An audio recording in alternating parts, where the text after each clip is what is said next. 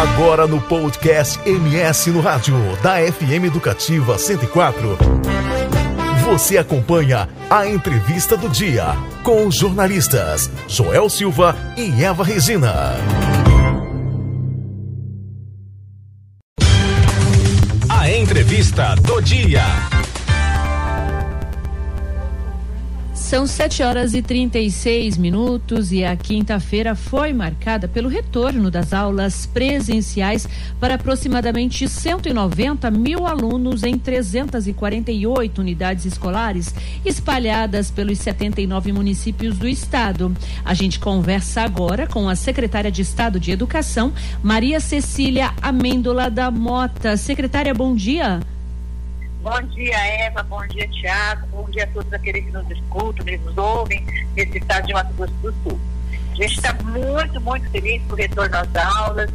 Eu acho que é, uma, é um momento da gente estar tá, assim, exaltando né, esse, esse retorno, tanto de crianças que foram prejudicadas cognitivamente, socioemocionalmente. Então, ontem foi um dia de felicidade e a gente espera que este ano a gente não interrompa nenhum único dia as aulas da rede estadual.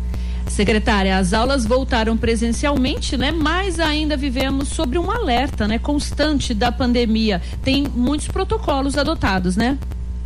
Isso. Nós estamos seguindo o protocolo do final do ano passado, né? Respeitando esse é o método que a gente respeita, já é exigente do Conselho Estadual de Educação, o uso da máscara, o álcool gel, até que a saúde decida, né?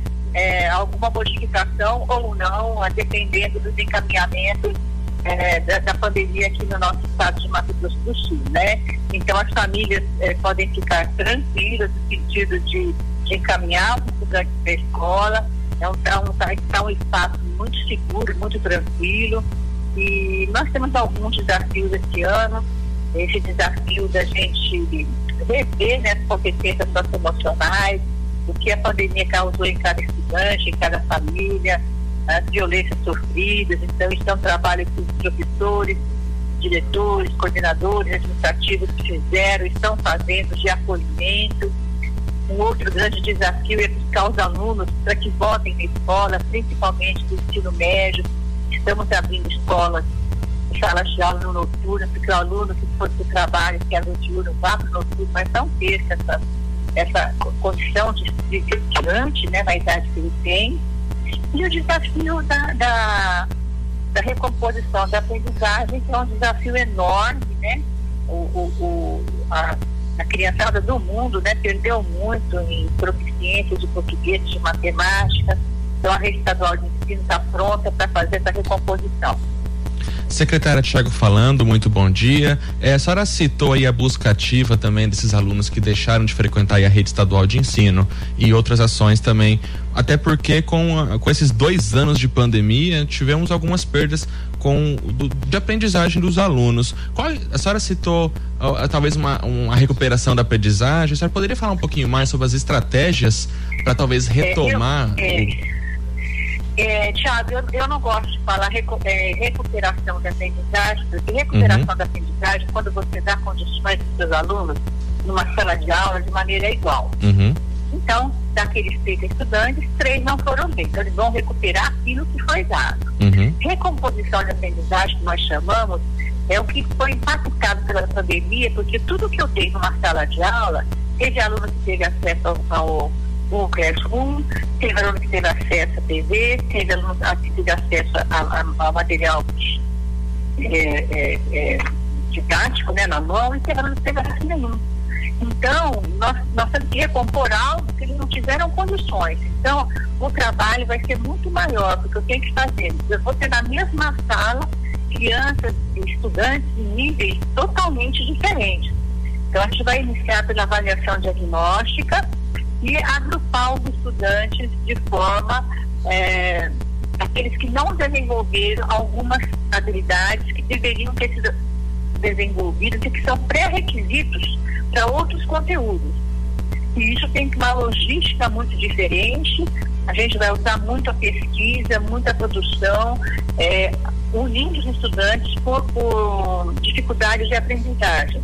Então, nós vamos precisar muito, muito, muito da participação dos pais, é, que estimule, que incentive os seus filhos a fazer essa recomposição. A escola tem autonomia, além da, daqueles procedimentos que nós encaminhamos de sugestão para a escola, a escola também pode criar os, os seus mecanismos, né? Grupo de estudantes com, com estudantes orientando outros. Então, nós estamos é, usando alguns modelos que nós vimos é, em outros países que já, já fizeram, já começaram essa recomposição bem antes do Brasil, né? Então a gente estudou muito no mês de janeiro, e os professores também agora, para a gente trabalhar com essa recomposição. E eu acredito que antes de três anos a gente não consegue é, nivelar esses alunos. Nivelar a gente nunca vai nivelar, né? Que as pessoas são diferentes e aprendem diferentemente mas chegar naquilo que a gente é, parou lá dois anos atrás. É, vai ser um ano muito desafiador, mas o que me encanta é que eu fui em algumas escolas, os alunos estão muito animados, os professores também muito animados para esse, esse retorno, para esse contato físico, que é tão importante na, na, na aprendizagem do estudante. Nós estamos conversando com a secretária de Estado de Educação, Maria Cecília Amêndola da Mota. Secretária, e como está a aplicação das metodologias do novo ensino médio? A implantação neste momento né, de pandemia é positiva? Bom, o novo ensino médio, para mim, eu estou estudando junto com o governo e com outros estados desde 2015. O novo ensino médio vai trazer para o estudante um um, um novo ensino médio mais leve, no sentido de que ele vai ter, das mil horas que ele estuda por ano, 600 horas é igual para todo mundo. Mais 400 horas aulas, ele faz a opção por itinerário formativo que ele tem aptidão, que ele gosta. Então, eu gosto de exatas, eu gosto de mecânica, eu gosto de física, eu faço opção por um itinerário. Com outros alunos, vai mais para as artes, das linguagens, ele faz uma outra opção. O, o pessoal da, das humanas tem, é, tem outra opção. Então, isso vai deixar o novo ensino médio com o aluno estudando, né, o que é comum para todos, mas agora há uma liberdade de opção desses formativos. Então, o aluno ele fica mais interessado pela escola, porque opta por aquilo que ele tem essa aptidão, essa, essa, essa competência para tal, essa habilidade para tal. Então, também com isso, nós estamos bastante animados, né? A gente acredita nas experiências que nós fizemos em anos anteriores, o, já com, com essa característica, em vez de gerar, a gente chamava de eletiva, a gente viu que perdeu muito menos alunos do que do antigo ensino médio, que eram aquelas três disciplinas obrigatórias nos, nos três anos, e que o aluno, gostando ou não das artes que ele tinha que fazer, gostando ou não da, da, da, da mecânica que ele tinha que fazer ou não. Então, agora, o básico todo mundo tem, mas o aprofundamento de, de certas áreas de conhecimento, além da educação profissional, que é o quinto itinerário, ficou muito mais, mais é, é, é, atrativo para os jovens de 14 a 17 anos. Então, a gente está muito animado, sim, com o novo ensino médio. É, acho que talvez esse ensino médio seja o grande barato, isso que a senhora falou. Secretária, para a gente encerrar, a gente fala muito em novo normal, na, na retomada das nossas vidas. Depois de todo esse trabalho de recomposição concluído, dá para imaginar um novo normal na rede estadual de ensino? Algum, a senhora imagina desafios e prioridades aí para os próximos anos? Pode imaginar o que? Desculpa, eu não escutei bem. Pode imaginar o quê? Eu, eu, eu, eu vou, vou, repetir então, secretária. A gente fala muito em novo normal, né? Ah, como que a sociedade sim, sim, vai sim. se comportar após a pandemia? E para a rede estadual de ensino, depois de todo esse trabalho de recomposição que a senhora explicou aqui pra gente, dá para imaginar os desafios e as prioridades da nossa rede aqui para os próximos anos? Bom, eu, eu, nós temos algumas prioridades nesse novo normal, que eu não sei se é novo ou não, ou é, ou é algo que está acontecendo rápido nós temos prioridade, primeira, buscar todos os estudantes. Tanto é que os pais de algumas cidades têm sentido mais seguro agora, estão abrindo salas de aulas novas. Então, dos 190 mil alunos, mais ou menos, acho que a gente vai aumentar um pouco. Essa é a prioridade número um de qualquer criança ou jovem, de 4 a 17, que esteja na escola.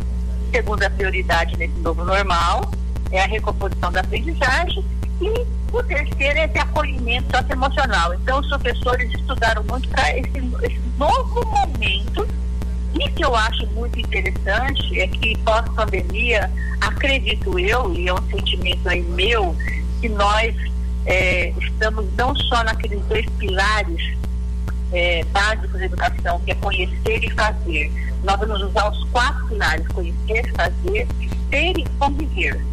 Aprender a conviver com outros, trabalhar em grupo, a ser pessoas mais humanas, mais humildes. Então, isso a pandemia trouxe para a gente e eu acho que isso aí ficou instalado na própria uh, competências da BNCC, que estão recheadas de, de, de competências cognitivas, mas também de competências socioemocionais. Nós acabamos de conversar com a secretária de Estado de Educação, Maria Cecília Amêndola da Mota. Secretária, muito obrigada pelos seus esclarecimentos aqui no MS no Rádio. Parabéns pelo trabalho desenvolvido aí na educação e tenha um ótimo dia. Bom dia, muito obrigada. Você conferiu a entrevista do dia com Joel Silva e Eva Regina no podcast do MS no rádio da FM Educativa 104.